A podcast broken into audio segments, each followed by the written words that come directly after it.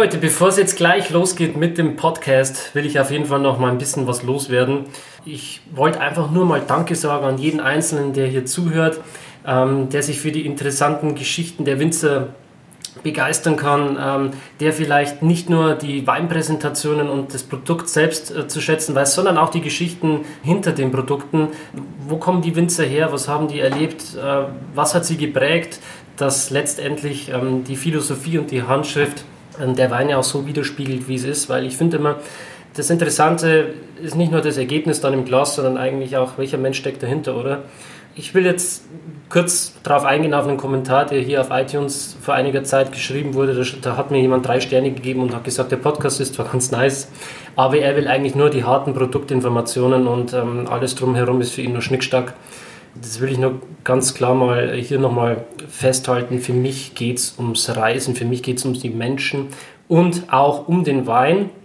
Aber das ist für mich ein holistisches System, oder? Es muss alles ineinander greifen. Und Wein ist so viel mehr als nur ein Getränk. Es ist Leidenschaft, es ist Passion. Und in dem Zusammenhang würde ich euch bitten, wenn ihr den Podcast feiert, wenn ihr sagt, es ist cool, was ich mache, dann gebt mir bitte fünf Sterne auf iTunes und schreibt mir einen Kommentar.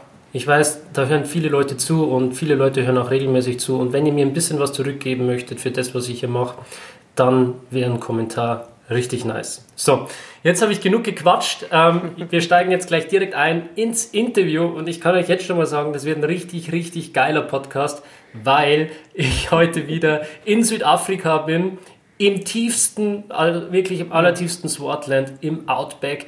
Aber bevor äh, wir jetzt gleich ins Interview einsteigen, gibt es für euch das.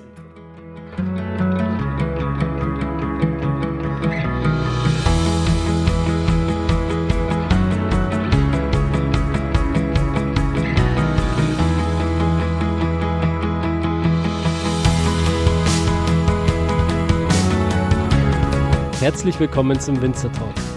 Ich bin Daniel Bayer und das ist der Podcast zur Website wein-verstehen.de.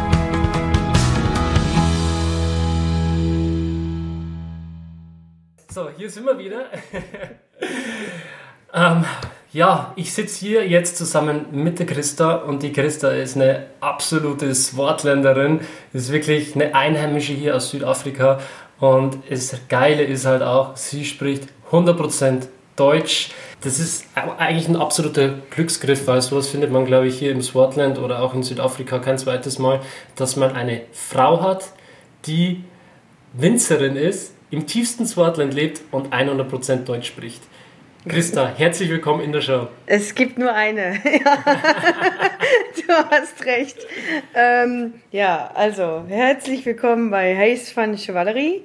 Ich bin die Christa von La Chevalerie und wir wohnen hier wirklich im tiefsten Swartland. Das ist äh, die, wie soll man sagen, die Wüste des Weinmachens äh, in Südafrika und deswegen auch das Tollste, was man erleben kann, weil man hier mit äh, extrem der Natur kämpfen muss oder nicht unbedingt kämpfen muss, es akzeptieren muss, damit leben muss und Entscheidungen werden mittlerweile, nachdem wir jetzt im sechsten, in der sechsten Saison äh, der Trockenheit uns befinden, werden Entscheidungen in, im Weinberg mittlerweile zur Tagesordnung. Es sieht jeden Tag anders aus. Man überlegt, was man gestern gemacht hat, man guckt, wo man heute steht und man hofft auf die, auf die Zukunft und dementsprechend muss man reagieren, weil das Wetter nicht unbedingt mitspielt. Wir haben mittlerweile Wind, der schlägt uns hier um die, peitscht uns hier um die Ohren.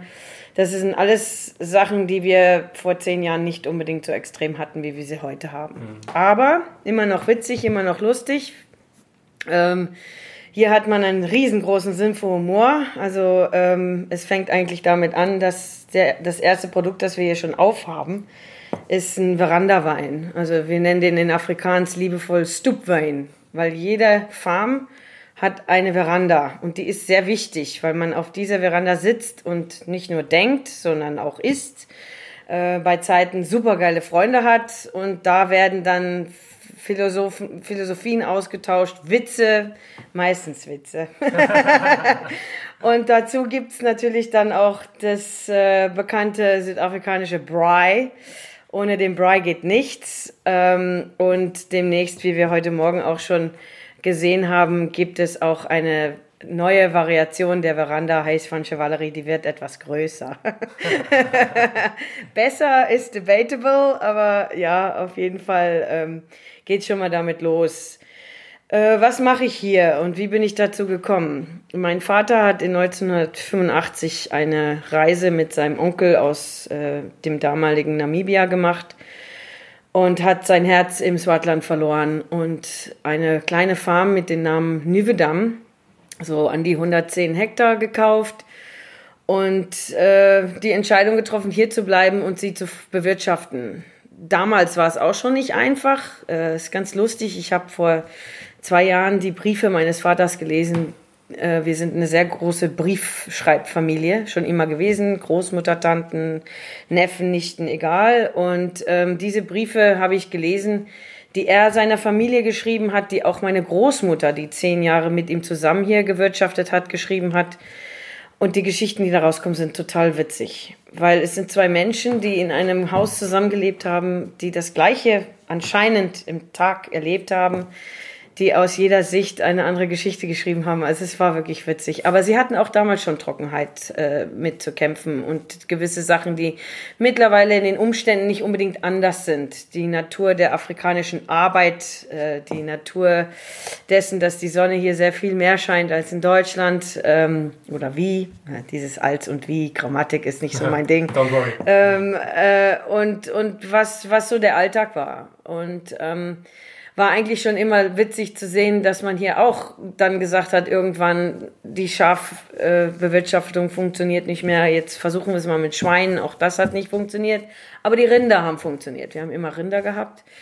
Ähm, Pferde natürlich auch und dann natürlich am aller Anfang stand äh, Tabak. Also hier hat man eher geraucht wie getrunken. Hm. Nein, lustig, aber man braucht beides. Äh, in meiner Familie haben sie alle Pfeife geraucht. Ähm, richtig super. Pfeife rauchen heute noch toll. Ich zwar nicht, aber äh, finde das bei den Männern immer ganz witzig. Und, äh, und dann natürlich kam der Wein. Ähm, wir haben hier im Swatland das Tolle, dass das meiste, worauf wir hier ähm, hoffen oder äh, unsere Hoffnung bauen, ist ein, was wir nennen Decomposed Granite, also zersetzte Granitböden mit einer Unterschicht von, von Lehm, die natürlich das Wasserhaushaltvermögen ähm, haben und deswegen können auch diese ganzen Bushweins, also die werden nicht hochgezogen auf Trellis, also es ist nicht auf einer Drahtanlage, sondern das ist wie so ein, der wächst wie so ein Busch. Jeder, jede Rebe für sich alleine und jede Rebe wirklich kämpft für sich alleine. Und, und dieser, dieser Lehm, der dann quasi unter dem Granite ist, das ist dann wie so eine Art Schwamm, oder? Wie das so ist der Schwammspeicherreservoir im Winter und da eben die Trockenheit jetzt in den letzten sechs Saisons ein bisschen extrem. Äh, wir haben zwar gute Mai-Juni-Regen angefangen für unseren Winter, aber im Juli war das so trocken, dass uns alles wieder auf, ausgetrocknet ist und dass wir im August und September nicht so nachhaltig Regen wieder bekommen haben, um das, auf, um das was dann weg ist, wieder aufzuholen.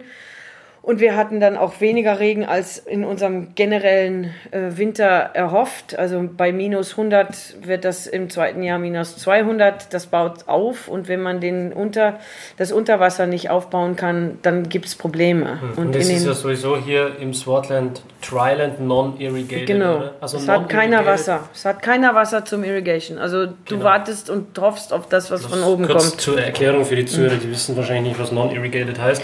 Also es ist nicht bewässert. Genau. Man hat ja das öfters in verschiedenen Weinbauregionen, dass einfach eine Tröpfchenbewässerung stattfindet, oder? Genau. Ja, oder, oder einfach mal, dass man die Möglichkeit hat, wenn es denn soweit kommt, dass man Wasser zusetzen darf oder kann. Mhm. Aber hier bei uns, zumindest auf der Farm Nievedam, nix, nada, null. Aber ähm, ich glaube, das spielt auch wieder euch in die Karten, dass die Reben hier schon ein sehr hohes Durchschnittsalter haben, ja. oder? Die Wurzeln, die sind so tief im Boden drin, ja. die wissen genau, wo es Wasser zu finden gibt, wenn es was gibt. Ja.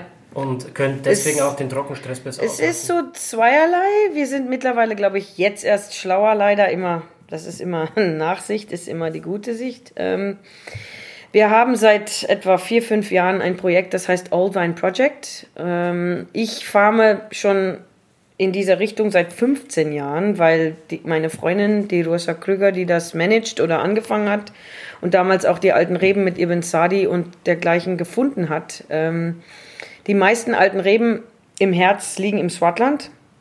Das hat einen Grund, ähm, da hier nicht unbedingt sehr, mit sehr viel Geld um sich geschmissen werden kann, müssen die Reben hier ein bisschen länger in den Böden bleiben als in den anderen Regionen. Also wir sind nicht so schnell im, im Rausziehen.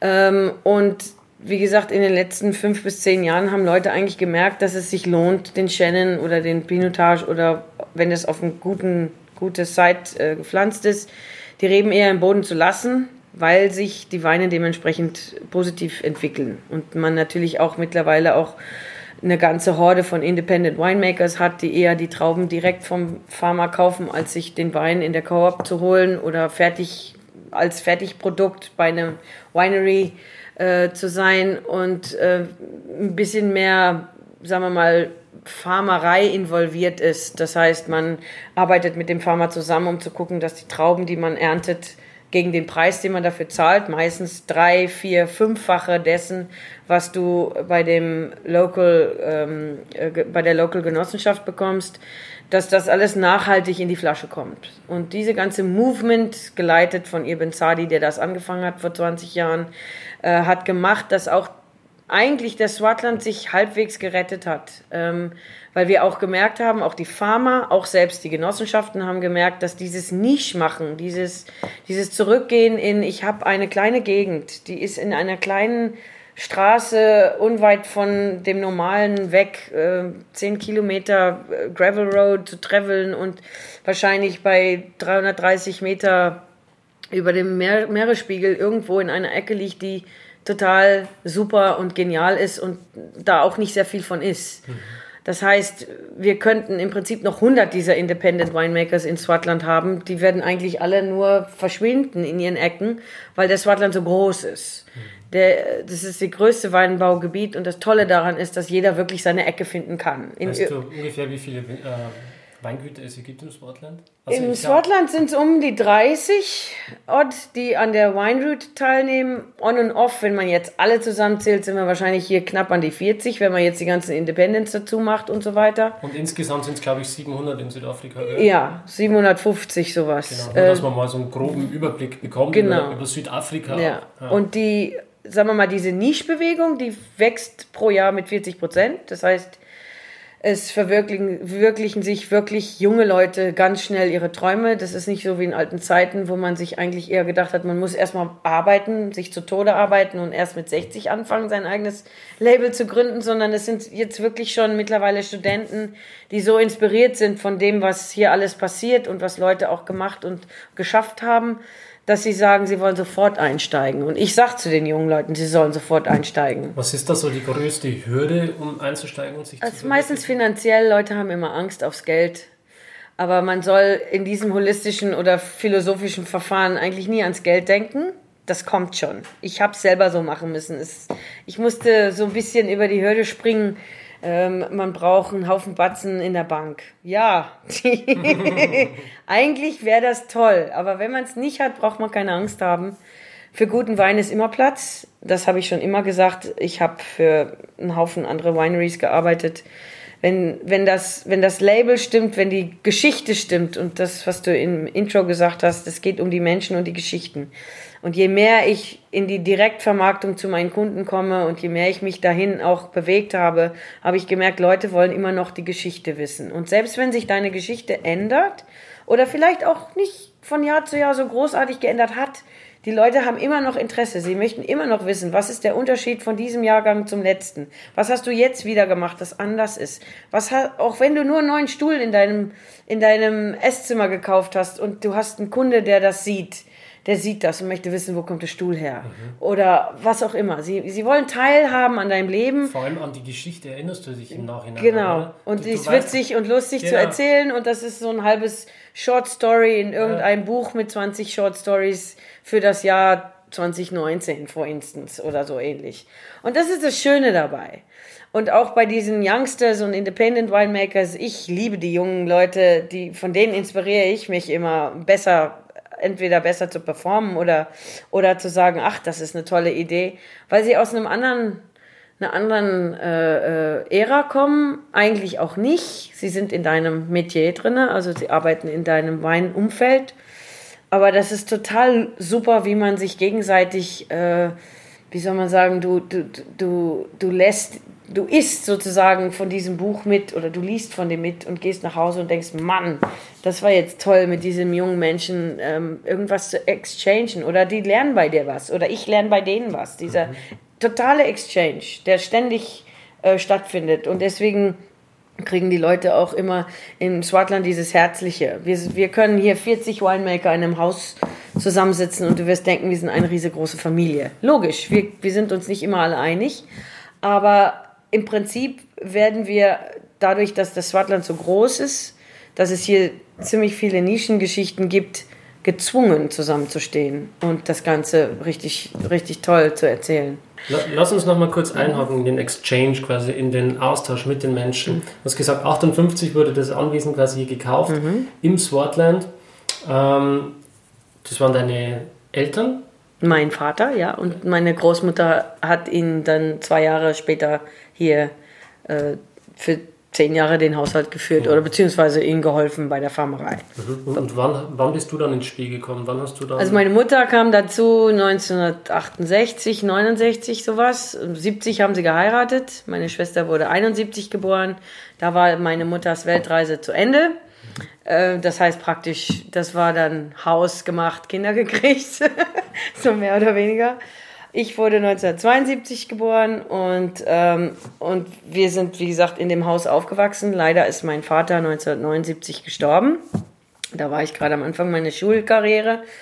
Und für acht Jahre hat meine Mutter hier noch die, äh, die Farm geführt. Wir haben hier gelebt und dann ist sie nach Namibia wieder verheiratet mit ihrem zweiten Mann. Und wir sind in Pal zur Schule gegangen. Also im Prinzip fiel die Farm so ein bisschen in in, ähm, in den Händen der Nachbarn, die dann ausgeholfen haben mit der Farmerei. Und das war so ein bisschen 20 Jahre lang, hing die Farm so ein bisschen rum, bis ich dann zurückkam ähm, nach meinem Schulgang und nach einem zehnjährigen Austausch nach Deutschland. Ja, das, du sagst es so einfach, zehn, zehn, Jahre Deutschland, da müssen wir mal äh, auch ja. kurz einhaken. Also ich glaube, du bist aufgewachsen, deine Eltern haben komplett Deutsch gesprochen, oder? Ja, ja, hundertprozentig. Genau. Und die Familie ist auch hundertprozentig immer noch alles in Deutschland. Also wir sind hier zwei Familien, mhm. eine im Norden, eine im Süden und der Rest ist alles in Deutschland zwischen Berlin, Hamburg, München, äh, Eningen, äh, ja. Und, und, dann warst du zehn Jahre in Deutschland, warst unter anderem auch in Geisenheim, oder? Genau. Und hast dort Weinbau studiert? Ja. Und äh, hast da auch in verschiedenen Weingütern gearbeitet, Pfalz, Mosel. Pfalz, Mosel, Rheinhessen, überall wo Hilfe gebraucht wurde, ist Christa eingesprungen. Wo warst du da zum Beispiel? Ähm, also ich habe äh, Kumpels gehabt in Rheinhessen, äh, die bei Simone Rent äh, und beim Tobias Zimmer, das waren zum Beispiel meine, meine Kommilitonen. Und dann auch ähm, ach, die Müllers aus Heidelberg, ähm, Nick Weiß, äh, Josef Linden, logisch die ganze Mosel hin und runter getourt, ähm, im Elsass auch gewesen, ähm, Trimbach ähm, und dann auch noch ein paar andere Privatgüter.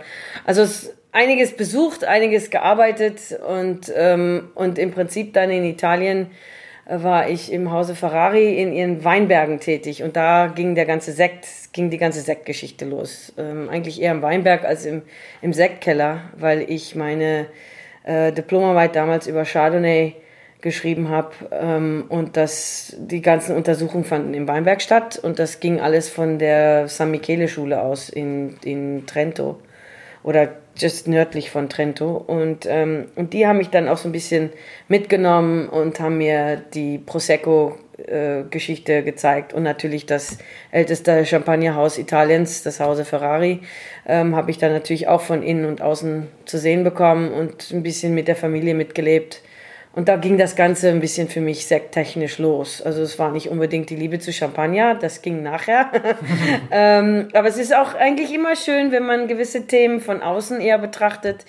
Ich denke immer, ich sage immer zu der Jugend, geh immer woanders hin als der Ursprung. Weil wenn du direkt zum Ursprung gehst, dann wirst du so ein bisschen äh, weniger ähm, objektiv bleiben. Du wirst dann wahrscheinlich mehr subjektiv zu Champagner, wäre ich wahrscheinlich geblieben. Ähm, ich habe mein zehntägiges Stint dort geliebt, aber ich habe sehr viel mehr nachhaken können, fragen können und gewisse Themen umdrehen können oder äh, gewisse Informationen raus, rausgekitzelt, weil ich eben das Grundwissen mit, mitgebracht habe, aber auch den Mut hatte zu fragen. Mhm. Wenn man manchmal, wenn man von der Historie ein bisschen geschlagen ist in Europa, dann hat man nicht den Mut zu fragen und dann kriegt man eigentlich auch nicht unbedingt das ganze Wissen für die Inspiration, um dann etwas zu machen aus Eigenkreation. Dann macht man eigentlich eher ein, ein Me-Too-Produkt als seinen eigenen Stempel auf sowas zu setzen. Es gibt also ja jetzt verschiedene Möglichkeiten, Methoden, Sec herzustellen. Mhm. Ähm, welche Methode bevorzugst du und wie stellst du deinen Sekt her? Es gibt nur eine Art und Weise. Das perfekte, so wie wir in Englisch immer sagen, to create the perfect bubble. Es ist einfach nur eine Methode und das ist die traditionelle. Mhm. Und das weiß man, wenn man überall schon war und alles schon gesehen hat. Es gibt zwar andere Methoden, kürzere. Man hat den Method Ancestral mit nur einer Vergärung in die Flasche. Man hat die Prosecco-Methode im Tank. Das ist alles witzig, lustig und kann auch herrlich schmecken. Aber für mich gibt es wirklich nur die Traditional. Und ähm, wenn man sie perfektioniert in, in seinem, zu seinem Gunsten, kann man mit fast allen Rebsorten ähm, etwas kreieren, was bubbly-technisch Sinn macht. Das Tolle im Swartland, und das ist der Grund, warum ich den Sekt hier angefangen habe, ist, ich habe erst in meinen Weinbergen ziemlich hart gearbeitet und daraus erlesen oder daraus gesehen, dass hier in die, diesen äh, verwesten Granitböden ein anfänglich, also in den Zucker- oder Alkoholgehältern, ähm, wo wir uns bewegen bei früher Ernte, ich eine natürliche äh, äh,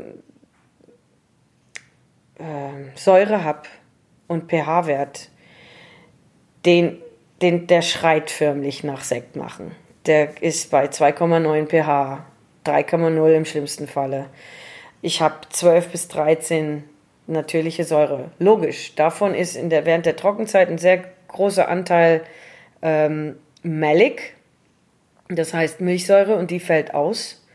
Ähm, das heißt, meine, meine, meine Grundweine gehen alle durch die Apfelmilchsäuregärung, auch von alleine. Die brauche ich nicht zu induzieren, sondern das passiert. Und die lasse ich auch passieren, weil ich einen stabileren Grundwein dadurch erziele und witzigerweise nicht so viel Säure einbuße, wie ich eigentlich anfänglich immer im Buch gedacht habe, passiert. Mhm. Natur hat manchmal eine Art und Weise, sich selber ähm, äh, wie soll man sagen, nach sich selber zu gucken, ohne dass man als Mensch einmischen muss. Und das hat man hier im Swartland sehr häufig, dass man einfach loslassen kann. Man braucht das Buch, was man in Geisenheim gelernt hat, nicht wegschmeißen. Das sage ich auf keinen Fall. Äh, die, die Grundlage ist gut, aber manchmal kann man einfach auch nur loslassen und man braucht nicht alles zu kontrollieren. Darf, ähm, darf ich ähm, kurz einhaken? Ja. Und zwar ähm, ist ja das hier non-irrigated Dryland, also es ist mhm. wüstenartig. Mhm. Normalerweise erwartet man doch jetzt, dass die Weine hier eher eine niedrigere Säure und hohe Zuckerwerte haben. Mhm. Ähm, vielleicht kannst du dann noch mal kurz darauf eingehen, warum es hier im Swartland ein bisschen anders ist. Das ist nicht unbedingt anders. Ich denke, wir haben einfach nur in, in, in langer Sicht, und da lernt man von Leuten wie Ibn Sadi, die früh schon angefangen haben, natürliche äh, Gärungen zu machen und, und diesen Leuten zu reden und zu hinterfragen und einfach nur, es ist bei mir vielleicht auch der Vorteil, es hat mir ein Kumpel mal gesagt, du hast einen Riesenvorteil. Du schläfst in deinen Weinbergen. Nicht wirklich, aber ich meine, ich habe eine Farm gefarmt für 20 Jahre lang, wo ich genau wusste, was der Rhythmus meiner Weinberge war. Und das ist ein Riesenvorteil gegenüber demjenigen, der in der Stadt lebt, hierher fährt und nicht unbedingt erfährt, wie kühl die Temperatur ist, wie heiß es war, wann der Wind geweht hat, der Regen. Und wenn man natürlich dann in diesem Rhythmus von Farmerei ist, ähm, dann kriegt man das mit und das ist in deinem Rhythmus. Du weißt, wann du aufstehen musst und du weißt, wann, du, wann, wann die Sonne wieder untergeht. Okay, das beantwortet aber jetzt noch nicht zu 100% meine Frage. Nein. Was ich jetzt eigentlich äh, auch meine, ist ähm, quasi mhm. die Unterschiede zwischen Tag und Nacht, diese äh, extrem ah, ja. kalten Nächte. Okay. Du hast den Padeberg, oder? Der nochmal mhm. ähm, für ein spezielles Mikro Mikroklima mhm. sorgt, die Winde, die runterkommen und so weiter. Vielleicht ja. kannst du da nochmal drauf eingehen. Ja, also lustig. Vor 10, 15 Jahren hat mal einer angefangen zu schreiben über die den Atlantik, der jetzt wirklich nur 25 Kilometer wie die Krähe fliegt von uns ist, angeblich einen Einfluss hat auf den Padeberg. Totaler Quatsch. Ähm, weil das, jedes Mikroklima und jeder Berg seine eigenen Winde von links und rechts erzeugt. Das ist ganz interessant. Wenn man hier guckt, der Padeberg sieht so ein bisschen aus wie eine Hand. Das obere Teil ist, wo diese ganzen Granitklotze sind und dann macht der so ähm, eine Klurf. Eine Klurf auf Deutsch ist, ist ein, ähm, Schlucht. eine Schlucht. Es gibt so fünf verschiedene Schluchten und jeder hat seine eigene Straße und Weg, Wege da hoch. Von mir bis zu Adi Badenhorst sind es zwei Schluchten weit weg. Er kriegt schon ein Drittel mehr Wasser, regentechnisch, wie wir. Eine Farm von ihm nochmal zehn Minuten die Schlucht hoch, kriegt das Doppelte. Weil diese Farm natürlich in den Bergkopf liegt. Also das allein schon zeigt dir, dass hier, wenn es regnet und die Winde, die hier wehen, ganz anders sind. Im Januar und Februar, und das ist eigentlich auch so ein bisschen, warum der Swatland machen kann, was er tut und warum wir diese hohen Säuren auch haben, ist, wir haben eigentlich eine super gekühlte Tag-Nacht-Temperatur. Die ist auch ein bisschen extremer. Ähm, selbst wenn es 30 Grad sind, tagsüber, kühlt es nachts runter zu dem Punkt nach 15 Grad, was ziemlich viel ist für die, für die Jahreszeit, wenn man denkt, das ist bei uns dann Hochsommer. Ich erinnere mich meistens, dass ich, wenn ich ernte für meinen Sektgrundwein, ich morgens, wenn ich um halb fünf schon im Weinberg stehe, brauche ich einen Pulli und eine Jacke. Aber allerdings dann ab 8.30 Uhr geht die Hitze los, da stehst du schon wieder im T-Shirt oder in Shorts rum und, ähm, und, und schwitzt dir schon einen ab. Ähm, aber das ist der Grund, warum die Reben nicht so schnell die Säure freigeben. Die halten das, weil, ähm, weil das einfach, fast hätte ich gesagt, das ist eine gekühlte Situation und sie brauchen nicht so hart arbeiten, um, um, ähm, um die Reife voranzutreiben. Was allerdings natürlich dann den ganze Kram raushaut, ist, wenn du in der zweiten bis dritten Woche der Reifung auf einmal eine Hitzewelle kriegst bitte vorher ernten und nicht nachher. Das lernen dann immer unsere guten Jungs, die hier als allererstes reinkommen. Die denken dann immer, das Wochenende dazwischen für die Fete ist noch ganz gut. Das machen wir am Montag. Sorry, dude, you missed the point. Äh, hier heißt die Devise, wenn du zweifelst, ob du, ob du Montag ernten musst, und das ist Donnerstag, hättest du entweder schon ernten müssen oder du musst ganz schnell sicher machen, dass du Freitagmorgen jemanden in Weinberg hast. Mhm. Ähm, Montag wäre da wirklich dann zu spät. Und, ähm, und hier ist, ist das eine wichtige, wichtige, fast hätte ich gesagt, ähm, Naturregel, dass du die Natur hier nicht länger Hand lassen musst, wenn es um die Reife geht. Lieber, lieber früher, lieber etwas mehr erhalten. Was allerdings lustig ist, äh, habe ich auch schon die extremste Situation auf Nivedam erlebt. Wir hatten hier Shannon, der sehr, sehr spät gepflückt wurde, bei so um die 27, 28 Grad. Da bist du hier bei 16 potenzieller Alkohol. Das ist schon ziemlich heftig. Aber da hattest du noch eine Säure von 6,5. Ähm, und das sagt dir einfach, was hier los ist, wenn, wenn du erntest ähm, in den Chenin Blanc Reben. Das ist natürlich nicht bei allen Reben so, die Rotweine. Also der Syrah zum Beispiel, wenn du, wenn du ihn lassen würdest bei 26, 27 Grad hier in unseren Böden, dann kriegst du, was wir nennen, ein, ein Land Rover 4x4. Ähm, der hat dann vier pH-Wert und vier Säure.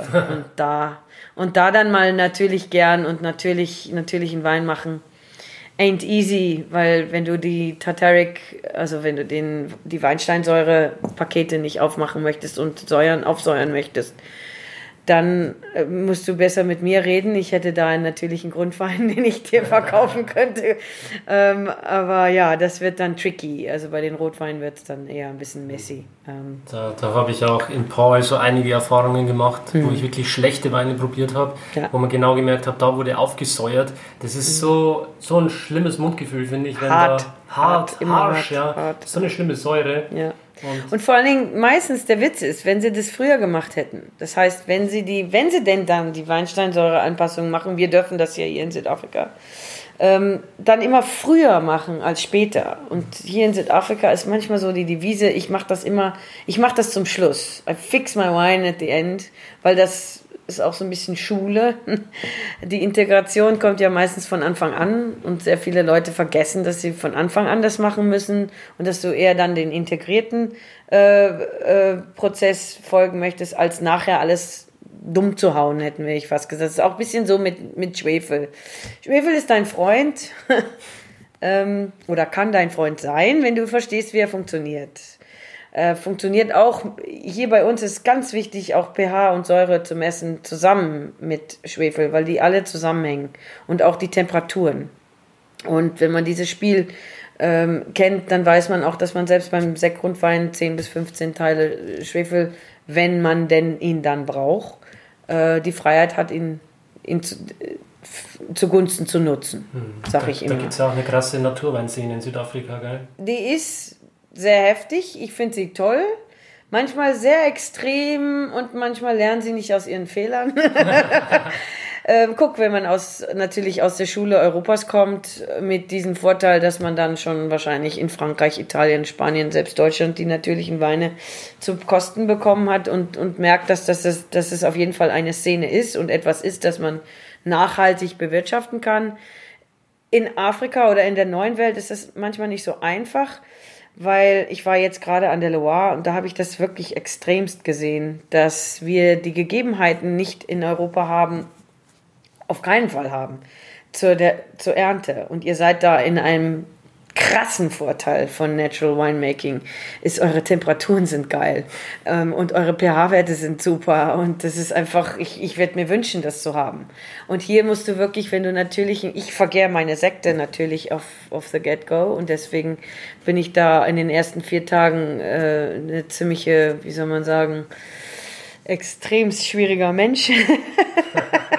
Oder ich kann es werden. Ähm, man hat da halt einfach so seine gewisse, gewisse, ähm, wie soll man sagen, ähm, Grundvoraussetzungen und auf die kommt there is no compromise. Und da ist auch kein Compromise auf Temperatur.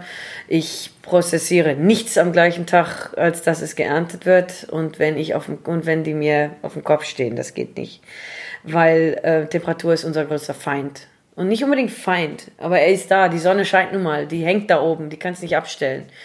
Aber wenn man weiß, wie man mit ihr arbeiten muss und was man tun muss, um dem so, so gut möglich entgegenzuwirken, dass es einen negativen Einfluss hat, ähm, beziehungsweise dass man natürlich mit einem Lächeln das Bubbly trinkt eher, dass man da ein bisschen aggressiv wird.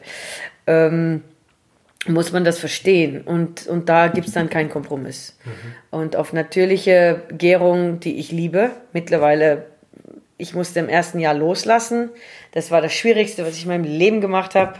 Aber es war das tollste Gefühl, nachher das zu trinken, was da hinten rauskam und zu wissen, man, man, man braucht nicht mehr. Man, man kann es wirklich nur mit Temperatur und gutem Einfühlvermögen hinkriegen und einfach zu sagen, dass die Natur jetzt ihren Gang Wann geht. hast du das erste Mal spontan? 2011. Äh, auf den ersten 1000 Litern und das war ein riesen, riesen Drama. Ich musste nämlich auf jedem Schritt von meinem ersten, ersten Filia, das ist mein Chenin Blanc Cup Klassik, ähm, der wird aus alten Reben hergestellt.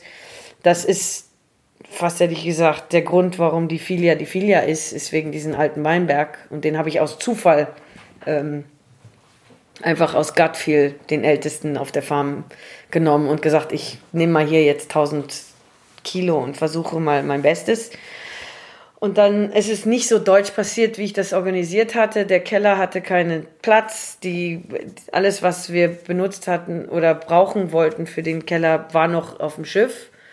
Der Winemaker rief mich an und sagt, äh, du scherzt, wenn du sagst, du möchtest morgen deine Trauben bringen. Ich so, entschuldige mal, aber wir sind hier ready und meine Trauben warten nicht. Und ich warte auf keinen Fall bis Montag oder nächste Woche. Und dann hat er gesagt, Montag und nächste Woche ist sowieso noch zu früh. Wir, wir brauchen noch 10 bis 15 Tage. Ich so, entschuldige.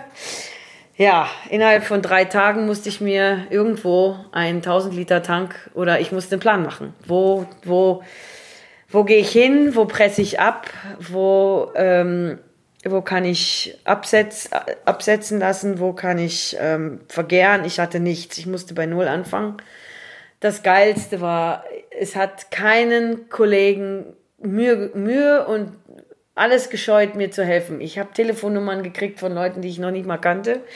Ähm, ich bin zu Kellern gegangen, die haben mir gesagt, wir würden dir gerne helfen, aber dein Wein passt gerade mal durchs Pumploch.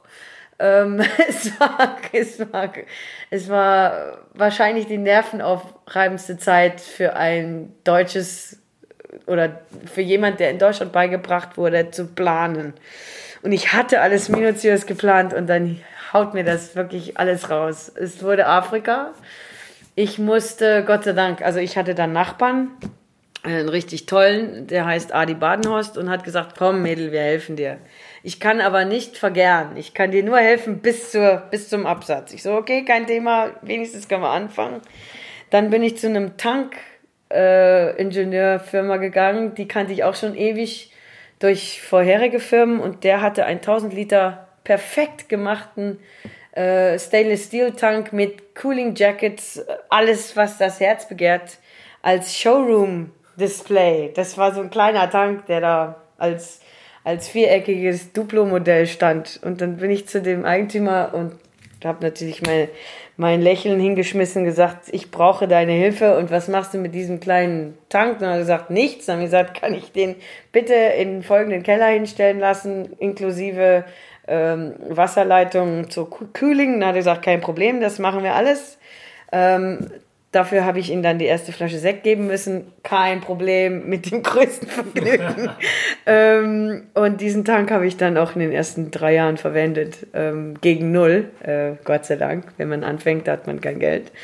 Ähm, aber ja, wie gesagt, es kamen alle zu meiner Rettung und ähm, dem Adi bezahle ich heute noch mit äh, 24 Flaschen Bier, dem ich ihm in seiner Heat of the Moment, also wenn die Hitzewelle in dem Winemaking of äh, IA Badenhorst Winemaking äh, durchknallt, kommt Christa zur Rettung mit 24 Flaschen Bier. Und Deutsches das, Bier, oder? Natürlich deutsch. Also entweder Tafellager aus Namibia ist das Beste in dem südlichen äh, Halbgrund oder ich krieg's tatsächlich hin und komme mit Becks oder ich habe auch schon mal Jever gefunden ähm, die ich in Kapstadt in einem Laden gekauft habe. Und ja, wie gesagt, dann gehen wir da mit 24 Flaschen Bier hin und äh, ich weiß nicht, das ist einfach so Tradition. Ich glaube, ich habe ihm schon mehr bezahlt, als was die Pressung damals wert war.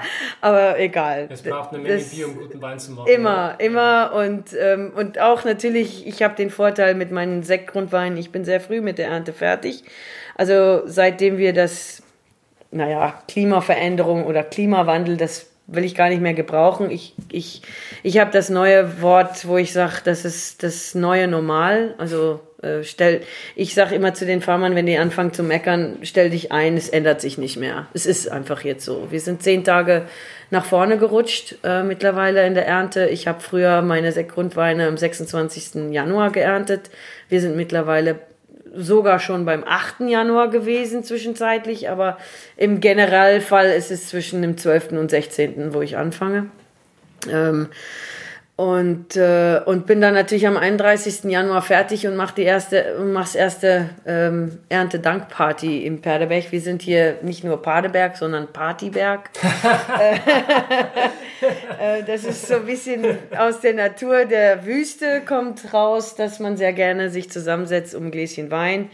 Wir ähm, trinken alles, von Riesling über Burgund, über Champagner, über egal was Rom. die Füße herbringen, rot, weiß, wenn es Wein drauf hat. Ja. Rom, das Stichwort Rom, das kommt oh, ja. wieder so mhm. in den Kopf, weil ich das jetzt schon öfters mitgekriegt mhm. habe, dass die Sportländer hier ähm, gerne ihr Terroir mit dem des südlichen Rhône vergleichen. Ja, würde ich machen. Ich denke, die Einflüsse von dort sind sehr ja, gravierend, weil sie dementsprechend die Inspiration suchen. Ich werde nicht unbedingt sagen, dass unser Terrain das gleiche ist, aber auf jeden Fall kommt die Inspiration des Winemaking auf jeden Fall daher. Ähm.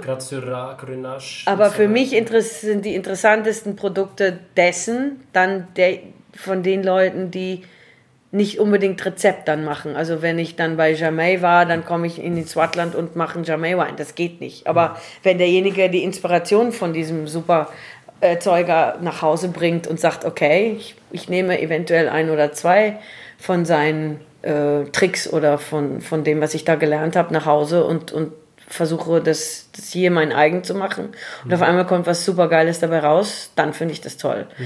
Aber wenn das ein Wein wird, äh, naja, der so 0815 daherkommt und so ein bisschen Rhone ähnlich ist, dann finde ich das ein bisschen langweilig. und es gibt einige. ich finde es nur so ein bisschen ja, interessant, wenn man jetzt noch nie äh, ja. was vom Swartland gehört hat oder sich gar ja. nichts darunter vorstellen kann, oder? Dass man zumindest so ein bisschen das im genau. Hinterkopf behalten kann, dass Syrah, Grenache genau. so eine große Rolle spielt hier und das ist so Auf jeden Fall, weil das sind, das ist natürlich, was dem Swartland und den ganzen Independence hier auch gefällt. Diese, diese die Eigenschaft, dass wir sehr früh erkennen, was hier funktioniert und was nicht. Ähm, mittlerweile verdanken wir es wieder mal dem Irwin, dass er die neuen äh, Rebsorten oder beziehungsweise was heißt neu, alte. Ähm, wir hatten hier eine Situation, dass Europa uns so ein bisschen 30 Jahre die Hand festgehalten hat und eigentlich gemacht hat, dass wir Cabernet, Merlot, Petit Verdot alles gepflanzt haben, was hier eigentlich nicht hingehört. Nicht überall. Ich, ich, ich rede jetzt natürlich konventionell äh, Swartland. Hier wurde sogar Sauvignon Blanc im Swartland gepflanzt. Es passt hier nicht. Vielleicht oddly ein Hektar, aber wenn man jetzt eine Business draus macht, logischerweise nicht. Und es wurde hier nicht unbedingt immer er erlaubt, dass man andere Sachen nachgeht oder neue Sachen nachgeht. Mittlerweile schon, weil jetzt ist auf einmal hip und hipster, um, um ähm, andere Rebsorten aus Griechenland oder Portugal ähm, in den Weinbergen zu haben. Ähm, aber das war nicht unbedingt Usus 20, 30 Jahre her. Und es hätte sehr geholfen, um äh, Rebsorten eher oder, oder Weinberge eher zu ersetzen, die falsch, von Anfang an falsch äh, wo falsche Entscheidungen getroffen wurden und die zu ersetzen. Eher um einfach nur zu sagen, ich reiße jetzt was raus, was 25 Jahre alt ist, was eigentlich noch 60, 80, 100 Jahre im, im, im Boden bleiben, hätte bleiben können. Mhm.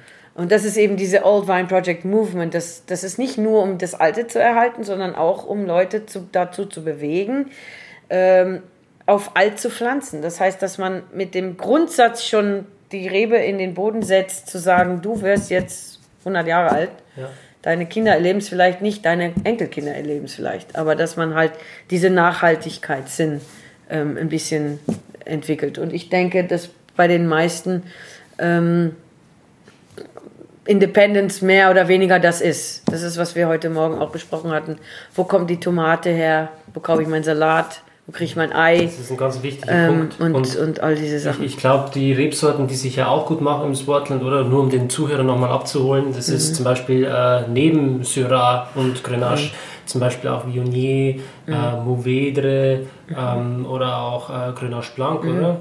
Ja, und wir haben mittlerweile auch einige Verdello. Es gibt ähm, Furt Padeberg und das ist wie der Prozess hier ist. Also man es ist nicht unbedingt verboten, neue Reb oder die alten Rebsorten aus dem alten Land herzuholen, ähm, sondern es ist halt eher ein Prozess, weil diese Reb Reben müssen sauber äh, gemacht werden oder so nach dem Motto, die gehen so ein bisschen in Quarantäne. Danach äh, sucht man einen ein, ein Winzer oder ein Landwirt, der Platz hat äh, für einen Versuchshektar oder einen halben Hektar. Und wenn dieser Versuchshektar gelungen ist, dann möchte natürlich der Winzer nicht unbedingt das Ganze rausreißen, nochmal von vorne anfangen, sondern die Trauben verkaufen. Und ähm, dann danach ähm, sucht er sich natürlich Leute, die Interesse haben, um diese Rebsorten zu verbauen und Wein davon zu machen. Und so bin ich zu zwei meiner neuen Produkten gekommen. Das eine ist ein äh, Viura Cava. Das heißt, meine Antwort auf die Cava-Idee äh, aus Spanien, ähm, die mit Chenin Blanc zu verschneiden. Und ich, der erste war eine 50-50, mittlerweile sind wir 75-25. Das heißt, der Viura-Anteil hat sich eher erhöht. Ähm, aber wir brauchen den Shannon als die Säure, weil der Viura hier überhaupt keine Säure bekommt. Der verliert das total. Ähm, aber es ist ein ganz interessanter Wein und was Neues, um mit zu spielen. Und das mag man als, das ist, warum man Wein oder Sekt herstellt, ist, dass man irgendwo immer die Möglichkeit hat zu experimentieren und nicht unbedingt in dem gnadenlosen, ich mache 60.000 Flaschen, same old, same old verfällt. Und, ähm, und mittlerweile habe ich auch einen Wein, den ich mache und das ist ein Verschnitt aus Chenin und Verdello. Das heißt, Verdello hier im Swartland wird auch sehr häufig in den White Blends ähm, benutzt und das ist auch schon sehr populär. Wir haben schon Grenache Blanc schnell angeschnitten, der ist auch schon hier sehr be beliebt und wird auch gepflanzt und, und äh, macht sich auch gut. Und ich denke, in den nächsten fünf bis zehn Jahren gibt es noch einiges anderes, auch an italienischen Rebsorten, griechische Rebsorten. Es sind einiges, was hier eigentlich sehr gut funktionieren würde, ähm, wenn man sich nur so ein bisschen, wie soll man sagen, experimentierfreudig in seinem Weinberg hält. Und was haben wir da jetzt im Glas? Ha! das ist, also wie gesagt, wir haben hier 110 Hektar. So groß ist die Farm und 20 Hektar bewirtschaften wir unter Reben. Und davon ist ein Hektar, so wie ich immer in Englisch sage, Minority Hektar of Pinotage. Der wurde ohne mein Wissen hier gepflanzt, bevor ich zurück nach Hause kam, zwei Jahre vorher. Ich wurde nicht gefragt, nein, Witz beiseite. Ähm, damals war Rotwein ähm, ein bisschen auch bei, bei jedem in, in, in Anfrage und das konnte keiner genug haben und es gab die Möglichkeit, ein Hektar Pinotage zu pflanzen und im Swartland auf äh, Decomposed Granite Boden. Warum nicht? Pinotage liebt die Sonne, es liebt die Hitze, es, es tut ihm gut und das Teil liebt es. So why not? Problem allerdings bei sehr häufig von den ähm, Winzern hier oder von den Farmern, Landwirten, die machen alles selber, möchten nicht gerne einkaufen und möchten natürlich gerne sparen. Sparen allerdings am falschen Ende. Wir haben hier in Südafrika einen kleinen Virus, ähm, das ist Leaf Roll Virus, der sich über den Rebschnitt auch vermehrt und ähm, der in den Weinbergen, vor allem den roten, roten, äh, also Rotweintrauben zurückzuführen ist. Und wenn man dann selbst veredelt auf der Farm, dann veredelt man meistens dieses Problem mit. Das sieht man natürlich in den ersten drei Jahren des Wachstums von der Rebe nicht. Also das sieht man in den ersten drei Jahren nicht. Und deswegen ist das ein Problem, äh, wenn der, der Landwirt das selber gemacht hat, dann sieht man nicht, ob das ein sauberer Weinberg wird oder nicht. Und leider hat sich dieser kleine Hektar Pinotage mit diesem Leaf Row Virus infiziert.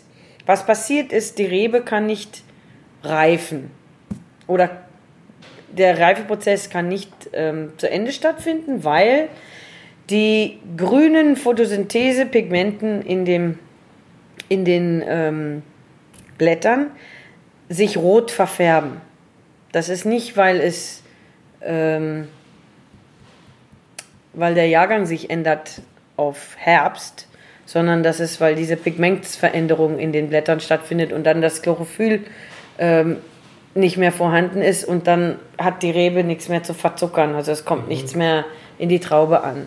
Und dann hängt alles bei 21 äh, Grad Balling, das heißt, du bist bei 11,5 äh, Alkohol, es ist unreif, es ist grün. Ähm, alles, was da rauskommt an Charaktere, willst du eigentlich in deinem Rot oder selbst in deinem Rosé nicht haben.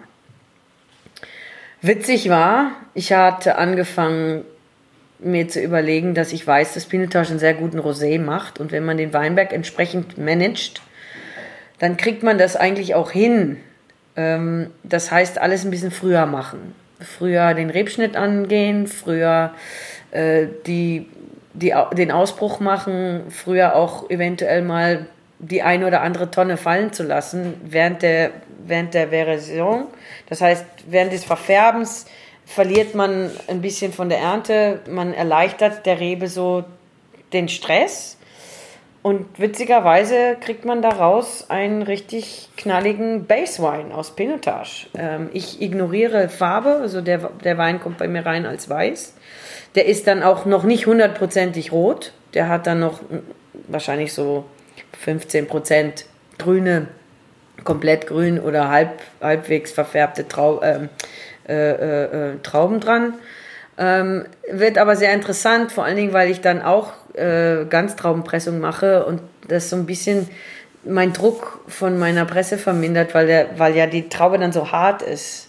Und da braucht man natürlich nicht mit, mit, mit riesen 2, 3 Bar Druck pressen, sondern ich höre schon bei 0,8 auf und habe meine 450 Liter äh, pro Tonne und das reicht mir dann auch fürs Produkt, was ich machen möchte. Ich nehme nämlich auch nur das Beste vom Besten. Wir, wir probieren vorne die ersten 50 Liter raus und hinten raus den Rest. Und äh, ja, das ist der Weißwein. Mhm. Zum Wohl. Ja, Prost. Cheers. So fruchtig, so eine schöne straighte Frucht. Das geht äh, rein in so eine Johannisbeer, Erdbeer ist mit am Start. Genau. Ähm, keine kitschige Frucht. Aber doch so einen kleinen Hauch Minerality und das Ja, kommt, genau. kommt natürlich aus meinem wundervollen Weinberg und ich habe jetzt auch einen zweiten gefunden, der das gleiche mehr oder weniger mitbringt. Das heißt, wir können hiervon mehr machen. Das, ist, das ist der Plan. Und einen richtig langen Abgang. Also das, ich habe den Wein immer noch im Mund, äh, an der Mm. Ja, Nase. ich hatte anfangs auch immer den, den Wein nur zehn Monate auf der Hefe gelassen, als so nach dem Motto, und deswegen stand auch am Anfang immer Prosecco auf dem, auf dem Label, so ein bisschen als Anspielung zu, wo ich die Idee her hatte. Sie kommt nämlich tatsächlich aus, aus Italien. Ich saß mit einem sehr guten Prosecco Winemaker und hatte philosophiert über natürlich zehn Flaschen geilen Prosecco, den wir da hatten, Top-End äh, ähm, äh, Weine und äh, ach, wir hatten da einfach mal ein bisschen Spaß dran. Da habe ich gedacht, warum mache ich nicht einfach mal ein Rosé? Und so kam die Idee. Und das war Oktober 2013 und äh, tatsächlich Januar 2014 haben wir den ersten Circa geerntet. Und ich habe mich ins kalte Wasser von 6000 Flaschen begeben ähm, als Anfangsprodukt und sind, wir sind mittlerweile bei 15.000 und das wird sich demnächst verdoppeln. Also das äh, geht in Richtung groß und das ist richtig toll. Also macht Spaß. Und ja, das ist unser sogenannter Veranda-Wein. Der, mit dem kannst du alles kombinieren, außer Lemon Meringue. Da geht's nicht. Das ist irgendwie ein, eine Bremse. Also bei Lemons und Oranges sagt circa nein, danke. Säure, Säure dann. Ja, das, das clasht so ein bisschen. Aber wie gesagt, alles andere kein Thema. Ähm, Hauptgang, Käse, Dessert, egal was, es funktioniert immer. Und ähm, wir, wir, wir lachen immer schon, äh, wenn Irben seine Tastings macht mit Kulemella und Palladius, dann äh, ist das immer so der Palette Cleanser, den er so dazwischen schmeißt, ähm, weil er sagt, es gibt nichts Besseres. Ähm, so, von dem her, es funktioniert in allen Lebenslagen. Und kann man den Wein auch in Deutschland kaufen? Exportierst du deine Weine? Leider noch nicht nach Deutschland. Die gute alte Sektsteuer stand mir immer im Weg. Aber ich werde demnächst äh, aus diesem Kino haben wir eine Lösung. Wir haben eigentlich so eine leicht kleine Lösung. Es gibt bei äh, Südafrika Weingenuss.de ähm, eine paar Kisten. Ich glaube, das gibt noch 20 Flaschen. Ähm, es war eine gute Freundin, die wollte mir aushelfen, aber in Großformat äh, werden wir dann ähm, demnächst ein bisschen ernsthafter des Export äh, widmen. Ich hatte nur, ja, wie gesagt, das war nicht möglich und mein lokaler Markt hat eigentlich alles immer ausgetrunken. Also warum will man dann exportieren, wenn man das meiste Geld vor der Haustür macht? Ähm, Das ist natürlich schade für die Zuhörer jetzt gerade. Leider, leider, aber don't worry, da sind Pläne und ich denke mal, wenn man wenn man ähm, mich auf Facebook, Facebook und Instagram folgt und wissen will, was ich mache, ähm, ich habe, oh ja, gute Nachrichten. Ich bekomme Hilfe zur Ernte. Eine liebe deutsche Praktikantin möchte gerne ähm, so ein bisschen mit mir mitarbeiten und die Leonie kommt Anfang Januar mir helfen und das wird dann drei Monate lustig, witzig auf Deutsch. und ähm, ja, ich denke mal, ähm, nach Deutschland geht's in schnellen Schritten. Also wenn man, wenn man beibleibt und mit, mitteilt, was ich mache, dann wird man auch demnächst das in Deutschland ähm, Wie, wie groß ist jetzt dein. Portfolio?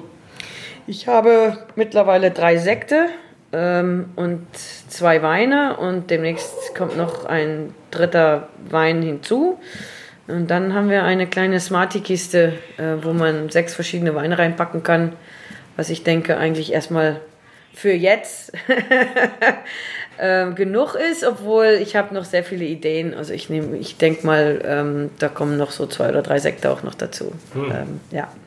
Petnat, also Method Ancestral, muss ich jetzt auch mal in Angriff nehmen, denn die Jungs, die das mittlerweile machen, naja, die Standarde könnten etwas besser sein und es gibt auch einige, die möchten, dass ich ihre Sektgrundweine für sie mache. Und dieses, dieses, diese Kapazität oder diese Möglichkeit nach sieben Jahren habe ich jetzt. Ähm, ich bin in einem Keller, wo das möglich ist, jetzt mal ein bisschen für andere Leute auch äh, Negotiation zu spielen oder, oder ähm, Consultations zu machen, um ein bisschen zu helfen. Ja.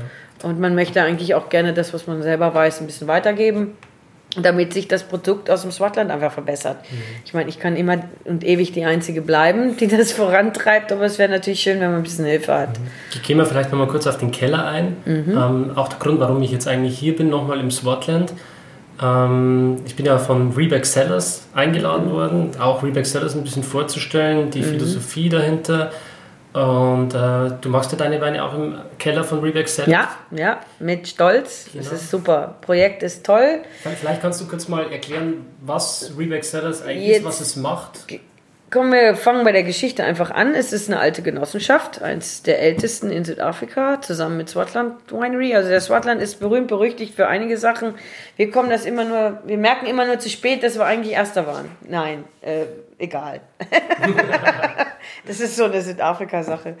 Aber der Rebig Sellers, ähm, das Tolle ist, sie haben 60 äh, Landwirte, die an dieser Genossenschaft ähm, teilhaben, wo Leute wie wir, das heißt wie ich und meine ich sage immer Independence, also uns, uns, die keine Keller haben, die vielleicht keine eigen, eigenen Weinberge besitzen, hingehen können und sich mit dem Farmer zusammentun und sagen, wie kann ich dir helfen? Das heißt, wir zahlen sowieso schon mal mehr als der Einstiegspreis.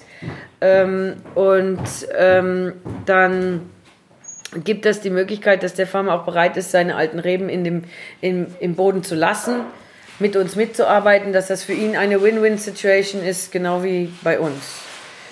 Äh, die, die Geschichte von, von Rebecca Sellers ist, ist auch mit Geschichte behaftet. Ähm, es ist eine alte Genossenschaft.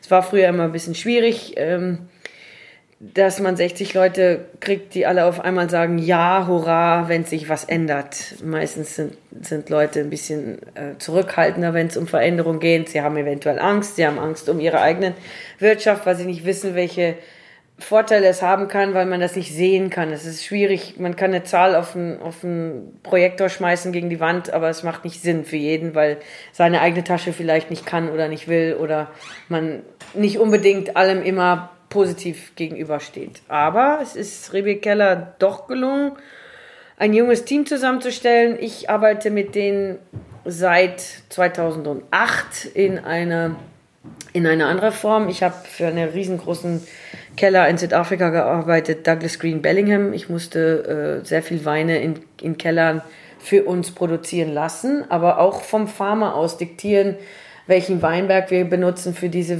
für diese Weine und welche Preise wir zahlen. Und daher kommt eigentlich schon eine ziemlich lange, ähm, äh, äh, wie nennt man das, Relationship, Beziehung, Beziehung mit, mit den Winemakern, mit den äh, äh, Managern und auch mit den Farmern, die involviert sind. Und für mich ist das toll, dass der Keller als eins der ersten es geschafft hat, wirklich das Umdenken der Industrie bei den Landwirten hinzukriegen. Südafrika ist kein Massenprodukt. Wir sollten eigentlich an all die nicht einen Liter verkaufen, aber wir tun's. Ähm, und weil es keiner Geld macht wenn Aldi hier containerweise äh, Wein kauft, den er in Deutschland in der Flasche tut für und dann auf dem auf dem äh, wie soll man sagen auf dem Shelf verkauft für 3, 4 Euro. 3,99. Oder 3,99 im oder 2,99 dann im Special. Puh, ja. Furchtbar. Ich finde das schlimm und das ist für uns wirklich nicht gut. Ähm, für die Zukunft auch nicht. Man muss überlegen, Unsere Leute möchten gerne ähm, dementsprechend äh, honoriert werden. Das ist für uns ein Riesenthema. Das geht nicht bei 2,99. Ähm, das andere Ding ist, wir müssen drei Viertel unserer Flaschen importieren. Wir müssen alles, was wir, alles, was wir brauchen zum Herstellen von Wein, wird importiert. Inflation. Wir haben ähm, unsere Taxes, unser, unser Government-Struktur ist korrupt bis zum geht nicht mehr. Ähm, ich weiß nicht, wie viel, wie viel ähm, Steuern und wie viel Interest ihr in Deutschland bezahlt, aber das ist auf jeden Fall wesentlich weniger als hier. Ja, unser Strom ist laut den Deutschen billiger, aber du musst überlegen, wenn ich 15 Rand pro Einheit Strom bezahle, dann ist das für mich wie 15 Euro. Weil der Euro kann mehr kaufen, als unser Rand je davon träumen kann. Und in dem Moment, wo hier ein Fehler passiert in unserer Wirtschaft, oder wo einer mal falschen Mund aufmacht, verlieren wir noch zwei Rand oder drei Rand zum Euro. Also es ist wirklich nicht einfach hier wirtschaftlich zu sein und wirtschaftlich zu bleiben. Und das ist auch ein Grund, warum ich mein Sekt nach Deutschland nicht exportieren konnte, weil ich hätte teurer werden müssen. Und der, der, der, generelle deutsche Markt möchte nicht innerhalb von einem Jahr jedes Mal mit einem bis zwei Euro nochmal ähm, im Preis hochsteigen. Aber ich hätte das machen müssen. Das heißt, dann ist Deutschland nicht der Markt für mich, wenn ich fünf bis zehn Jahre gleich bleiben muss. In Südafrika kann sich das kein kleiner Produzent leisten. Das geht nicht. Das ist tödlich. Du kannst einen Teil exportieren, aber du kannst auf keinen Fall alles machen. Es ist, it'll kill you. Ähm, es, es sei denn, du machst eine Million Liter, aber ich bin nicht Graham Beck und will es auch nicht werden. Aber das sind so die Verhältnisse. Und das macht es natürlich dann ein bisschen schwierig, die Ökonomie spielen zu lassen auf einem kleinen Sektweingut wie meins. Mhm. Ähm, aber ich denke, mit Qualität und alledem, was ich mache und die Geschichten, die man dann dazu erzählt, ist es einfach, es dauert länger, bis man seine Kunden direkt äh, findet, aber man findet sie. Mhm. Ich habe eher mal Nein gesagt auf Export, statt dass man Fehler macht und 100 Kisten irgendwo in der Ecke stehen hat. Jetzt muss ich zehnmal nach Deutschland fliegen und dann noch das Marketing machen und noch helfen zu verkaufen. Das kann ich mir dann auch nicht leisten. ähm, obwohl es Spaß macht. Deutschland ist immer lustig. ja, ja, und äh, Deutschland liebt Südafrika. Gerade jetzt, ähm, Dezember, mhm. Januar, Februar, sind wieder viele Deutsche hier unten in Südafrika mhm. unterwegs. Mhm. Und ich bin mir sicher, dass du dich über die Deutschen freust, wenn die bei dir vorbeischauen, oder? Ja, ich habe einige Schwalben. also Schwalben, liebevoll genannt, sind unsere wundervollen deutschen Kunden, die hier ihre Häuschen haben und manchmal auch Businesses. Ich habe mittlerweile auch ein paar Hoteleigentümer. Und ich freue mich natürlich immer im Dezember, wenn die hier kistenweise mit meinem Wein davonlaufen. Und ich habe auch einige Dauerkunden, die sind schon ganz narrisch, weil meine Zirka ist momentan ein bisschen aus. Ich ähm, etikettiere erst morgen und kann ab Donnerstag dann wieder ausliefern. Dann freuen sie sich dann auch, dass ähm, am Weihnachtsbaum wieder eine Flasche Zirka steht. Aber so, und, und deswegen, wie gesagt, war eigentlich die Exportiererei für mich nicht so riesig, weil ich wirklich konzentriert habe, in meiner Saison die Saison für mich zu Hause gelten zu lassen. Ähm, und, äh, aber wie gesagt, es kommt jetzt einiges auf mich zu, es sind ein paar Märkte, die Interesse haben und wo das wohl wachsen kann. Und dann ja. geht man dem mal langsam wieder, wenn, wieder wenn an. Jetzt, wenn jetzt ein Deutscher da hier zuhört und gerne bei dir vorbeischauen möchte, gibt es da die Möglichkeit, bei dir ähm, immer einzukehren? Oder hast du Anrufen. ein Gibt es eine Vinothek? Kann man die Weine verkosten? Wie, wie also aus? das Geilste ist, wir haben einen super geilen Laden in Ribeck Castile, der heißt The Wine Collective das ist so, fast hätte ich gesagt, das Re Revoluzer Haupthaus. da findet man jeden Winemaker in dem Swatland, der von Interesse ist. Meine Sekte sind natürlich auch da und lustigerweise, ich kenne den Eigentümer schon seitdem ich 14 oder 15 bin. Da war Anton, er auch oder? noch, da war der Anton auch noch Student. Also da ist schon, da, wie immer, es ist immer Geschichten involviert. Äh, wenn ihr die wissen wollt, kommt mich besuchen. Die kann ich jetzt hier nicht erzählen. ähm, aber ja, und ähm, also das ist die Stelle Nummer eins, wenn man mich nicht jetzt in die Hände kriegt, dann geht man zum Wine Collective in Rebecca Still. Ansonsten unter info at hazefanchevalerie.com oder christa at hazefanchevalerie.com ähm, bitte anfragen. Wir sind immer offen für Gäste. Demnächst wird hier auch ein kleinen Umzug stattfinden. Also die kleine Farm wurde an den Groß Größtkunden verkauft. Ähm, ja, den habe ich seit zehn Jahren beigebracht, wie man mit alten Reben umgehen soll. Das hat er mit Bravour geschafft und jedes Jahr seine fünf Sterne Weine daraus, daraus kreiert. Und dieses Angebot haben wir vor einem Jahr angenommen. Das hat jetzt ein Jahr gedauert, bis das Ganze von, vonstatten ging. Und ähm, also der Umzug findet nach Rebeck West statt und da ist, gibt es dann ein Zweizimmer-Gästehaus, wo man sich dann auch einmieten kann und unsere Gastfreundschaft genießen kann. Es gibt eine riesengroße Veranda, da gibt es auch ein Bry, Also da gibt es bestimmt äh, die eine oder andere lustige Weinverkostung oder Wein und Dein oder Wein und Bry oder wie man das auch immer nennen möchte. Und ähm, ihr seid alle herzlich eingeladen. Mhm. Und äh, trotzdem, dass du das jetzt verkaufst, bleibst du aber trotzdem äh, Owner of, ähm, of your uh, Wine Brand, right? Ja, also den Wine Brand behalten wir. Die Weinberge werden sich schlichterweise ändern vielleicht von einem Weinberg zum anderen, ähm, aber ich bleibe im Padeberg und ich kaufe jetzt auch noch ein bisschen im Kastelberg ein. Also es gibt mir die Möglichkeit, so ein bisschen mehr zu experimentieren mit neuen Weinbergen, vielleicht auch die ein oder andere Schrauben, Schrauben anzudrehen, das ein oder andere neue Produkt zu kreieren. Und das ist natürlich immer das, was man gerne in die Zukunft machen möchte. Und ähm, ja, ich kann natürlich auch, und das ist eigentlich vielleicht auch so ein bisschen die Inspiration, die ich habe, äh, wenn man 20 Jahre lang eine Farm in einer der härtesten Gegenden ähm, mit Bravour äh, gefarmt hat und das so weitergeben kann, kann man dieses Wissen oder beziehungsweise diesen Rhythmus, den man sich da angeeignet hat und alles, was dazukommt, in schweren und in guten Zeiten weitergeben. Und das ist genau das, was ich damit bezwecken möchte. Und ich sehe das Potenzial in neuen Weinbergen genau so, wie ich das Potenzial vor 20 Jahren gesehen habe, wie ich zur Farm gekommen bin. Das heißt, der Weinberg sieht zwar schäbig aus, gib ihm aber fünf Jahre, ein bisschen Liebe, ein bisschen Attention und dann kann man da schon was Gutes draus machen. Und das ist nicht immer zu sagen, dass man da jetzt Geld reinschieben muss. In diesen Weinbergen muss man Arbeit reinschieben. Und, und das Zeit, ist knallharte Arbeit und Zeit. Ja. Ähm, das Geld, ja, auch, aber das meiste ist die harte, knallharte Arbeit in der 30 Grad Sonne, mhm. ähm, die man ausdauern muss und selber nicht machen lassen, selbst im Weinberg stehen. Ja. Zum Abschluss habe ich noch eine Frage für dich. Ähm, und zwar hast du ja schon erklärt, dass Südafrika hier momentan oder nicht nur momentan, schon seit vielen, vielen Jahren ähm, einiges durchmacht. Man erinnert sich an die Apartheidszeit. Äh, man hat jetzt eine korrupte Regierung. Es ist nicht einfach und äh, die Winzer hier und, und die Menschen leiden zum Teil auch unter diesen ganzen Umständen. Was würdest du sagen, ist das, was Südafrika momentan am allermeisten braucht? Das Tollste, was Südafrika dieses Jahr hatte, war das Gewinnen von diesem Rugby World Cup. Jetzt Rugby ist bei uns wie für euch Fußball. Das gehört zum alltäglichen dazu ähm, in der Saison. Das heißt, ich, ich kenne das vom Fußball während des Studiums.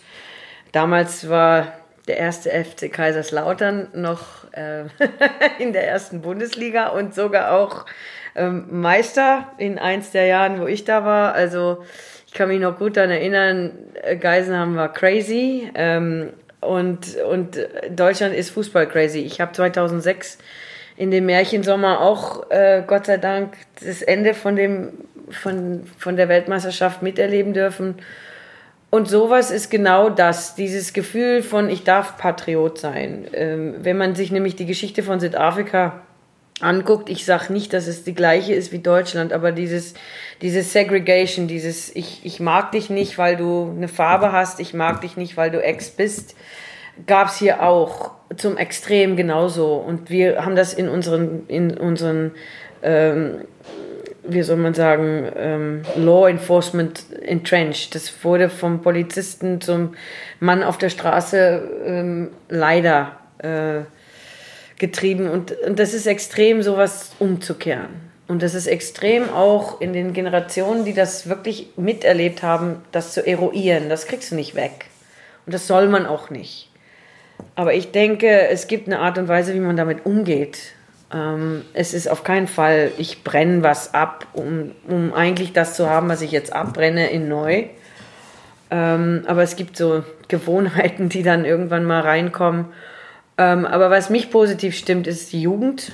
Häufig super geniale Geschichten von ähm, Jungs und Mädels, die aus schlechten Verhältnissen kommen, die ihr Matrik schaffen, die es schaffen, ähm, in der Schabinen ihre Matrikarbeit zu lernen und ihre Examen zu schreiben. Und, und, und es gibt Leute, die dann leider immer in Deutschland, Amerika oder Australien oder Kanada ähm, studieren gehen, die, die sind uns natürlich verloren, aber wir, wir kriegen genauso viele Leute auch wieder zurück, die wieder, weil Südafrika ist nun mal Land der Sonne, es ist hier anders und wenn man einmal hier war, will man immer wieder zurückkommen.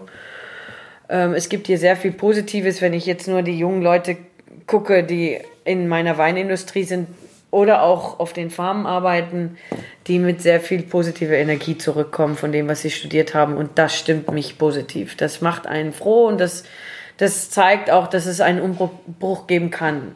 Und der Witz von Südafrika oder von sehr vielen solchen Sachen ist, die Inspiration, die kommt, wenn du gew gewonnen hast aus so einem World Cup. Das ist fast wie wenn du einen Stein ins Wasser schmeißt und du siehst, wie die Wellen daraus einfach. Und das ist nicht unbedingt nur in Sport. Es ist überall. Jeder ist mehr positiv. Jeder lacht, jeder lächelt. Jeder ist mal stolz, wieder Südafrikaner zu sein.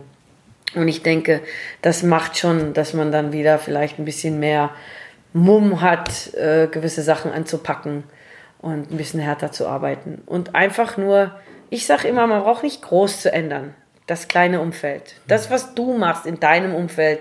Wie gehe ich mit meinen Leuten um, die heute für mich was gemacht haben? Wie, wie, ähm, wie kriege ich das hin, ein Team zusammenzubekommen, obwohl ich die Eigentümerin eines Single-Betriebs bin. Ich bin die Einzige, die angestellt ist in meinem Betrieb. Ähm, aber ich kriege es trotzdem hin, mit, mit einer Gruppe von Leuten wie Rebecca Sellers zu arbeiten oder mit einer Gruppe von Marketingleuten zu arbeiten, die mich unterstützen. Man muss da nur ein bisschen andere Sichtweisen angehen. Wir haben uns ja heute im Auto auch schon mal kurz drüber unterhalten. Ähm, ich glaube, gerade wenn man so eine Regierung hat und in so einem Land lebt, wo sich einfach nichts bewegt, dann ist es, glaube ich, auch wichtig, dass jeder bei sich selbst anfängt, ein mhm. bisschen was zu machen ja. und äh, einfach die Veränderung zu sein, die man gerne in der Welt sehen würde, oder? Mhm. Ja. Ähm, was würdest du sagen, ist das, was du beisteuerst, um die Welt zu einem besseren Ort zu machen? Ich versuche einfach nur, Leute mitzuziehen, die Elan, die das Elan mitbringen, die, wo du merkst, da, da, ist, da, ist, da ist ein Wille. Ähm, und das kommt bei mir vielleicht in meiner deutschen Art zu arbeiten mit den Leuten sehr schnell raus, dass ich sehr schnell sehen kann, wer will und wer will nicht. Und die, die wollen, wenn, wenn man da hart genug dran arbeitet, kriegt man das auch hin, dass, dass die einfach nur nochmal einen, einen extra Development-Kursus machen oder dass man die irgendwo hin, hinarbeitet, dass sie für sich selber irgendwann mal entscheiden, das besser zu machen. Und ähm, und das ist das, was die Veränderung ist. Es ist nicht unbedingt ein Riesenaufwand zu treiben. Es ist einfach nur Leute zu inspirieren, die dann nach dem Arbeitsgang sagen, okay, das will ich machen, weil sie gemerkt haben, das können sie. Und zu loben. Und, und, und auch, aber was ich auch immer mache in Ribik, in dem Team, ist ähm, den jeweiligen Winemaker zu sagen, der ist gut. Der hat jetzt heute mit, weil die sehen das nicht immer. Die Management sieht nicht immer, was, was das Grundbodenpersonal macht. Und wenn du denen das sagen kannst ähm, und die Botschaft weitergibst, dann haben die Möglichkeit zu agieren und Leute zu ihrem Potenzial äh, zu bewegen. Und, und, das, denke ich, ist wichtig. Mhm. Und das sind Kleinigkeiten. Bei mir sind es wirklich Kleinigkeiten. Ähm, ich denke, da fängt es an. Ja. Alles andere kommt, fast hätte ich gesagt, von alleine so ein bisschen dann zusammen. Mhm. Ja, du gehst also als Vorbild voraus ich versuch's. ja, es geht auch gar nicht darum, dass jeder gleich perfekt ist in dem, was er tut, oder? Nee. Sondern der Wille zählt und dass man ja, einfach mal versucht, auch ein bisschen was äh, ja. zu bewegen ja. und ja, was Positives in die Welt zu bringen. Ja, genau. Genau, da sind wir auf jeden Fall auf derselben Wellenlänge. ja, ähm, ich freue mich. Also, das ist ein wirklich schöner Tag für mich auch. Ich war so überrascht, dass du heute Morgen mit äh, ja, mit dem Kaffee vor meiner Tür gestanden bist und mich abgeholt hast. Ähm, ich habe alles erwartet, aber nicht eine deutschsprachige äh, Winzerin, die so cool ist wie du und das mitten im Nirgendwo, wirklich im tiefsten Swartland. Ähm, ich glaube, tiefere und authentische Insights kann man gar nicht kriegen und dafür bin ich unfassbar dankbar. Bitte, bitte. Hat Spaß gemacht und ja, ich bin immer für eine Überraschung zu haben. Kein Problem. Ja, ähm, das war's mit dieser Podcast-Folge. Ich will mhm. euch nochmal aufrufen, wirklich auch den äh, Podcast bei iTunes positiv zu bewerten und einen Kommentar da zu lassen. Das wird mir helfen, ähm, mehr Menschen zu erreichen und ähm, ja, insgesamt mehr Menschen nicht nur für Wein zu begeistern, ähm, sondern auch dafür, was es braucht, um dieses Produkt zu erzeugen. Und ähm, einfach die Wertschätzung ein bisschen zu steigern, oder? Ich meine, ähm, wir fangen bei Wein an und es geht weiter mit Essen. Was, was kaufen wir? Wo kommt es her? Du hast heute auch was erlebt, oder? Mit Schnittel auch aus Indien. Ja, furchtbar. Also schlimm, wenn man denkt, wo es herkommt. Und ja. Deswegen freue ich mich auf meinen eigenen Garten. Da kann man, da kann man sehr viel selber machen und genau. sehr viel selber steuern. Ja, und ich, ich finde, dieser Wein-Podcast ist so ein gutes Mittel, um dieses Bewusstsein zu schärfen. Ja, man kann beim Wein einsteigen und dann kann man sich weiter fragen, was ist, wo kommt mein Fleisch her? Brauche ich das Fleisch überhaupt? Muss ich jeden Tag Fleisch essen? Ähm, oder tut es auch mal das Gemüse? Wo kommt das Gemüse her? Ist das ein Schnittlauch aus Indien oder kommt es vom Garten um die Ecke?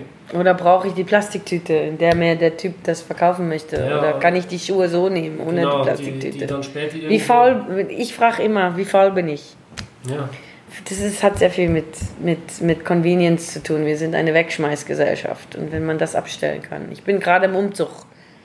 Was ich nicht alles vor Jahren schon hätte gehen lassen müssen, sollen und können. Ähm, Weniger ist mehr, oder? Immer, immer. Und ich bin auch jetzt total minimalistisch in dem nächsten Haus. Äh, null. Ja. Die Leute, die mir auch auf Instagram folgen, Account Wein verstehen, ihr wisst es, die kriegen auch mit, was mich sonst so bewegt. Und äh, ich habe im Mai mein komplettes Leben hinter mir gelassen. ich habe alles gecancelt, auch mein Job. Ähm, ich reise gerade mit dem Rucksack um die Welt. Äh, mein, ja, ich lebe gerade diesen Lifestyle. Weniger ist mehr. Und wenn euch diese Themen äh, auch interessieren, dann bleibt auf jeden Fall mit dabei. Und es wird hier auf jeden Fall noch mehr Content geben. Ich versuche so Winzer zu finden, wie die Christa, die einfach awake sind, die ähm, sich Fragen stellen, die sich manche Menschen nicht stellen. Und um das geht es mir hier auf dem Podcast. Das ist meine Message, Leute. Ja, das war's. Geschafft. Er hat Spaß gemacht, auf jeden Fall. Will ich auch sagen. Hm, doch. Ja. Super. Bis zum nächsten Mal. Genau. Oder zum nächsten Mal. Ja. Peace out. Genau. Tschüss. Tschüss.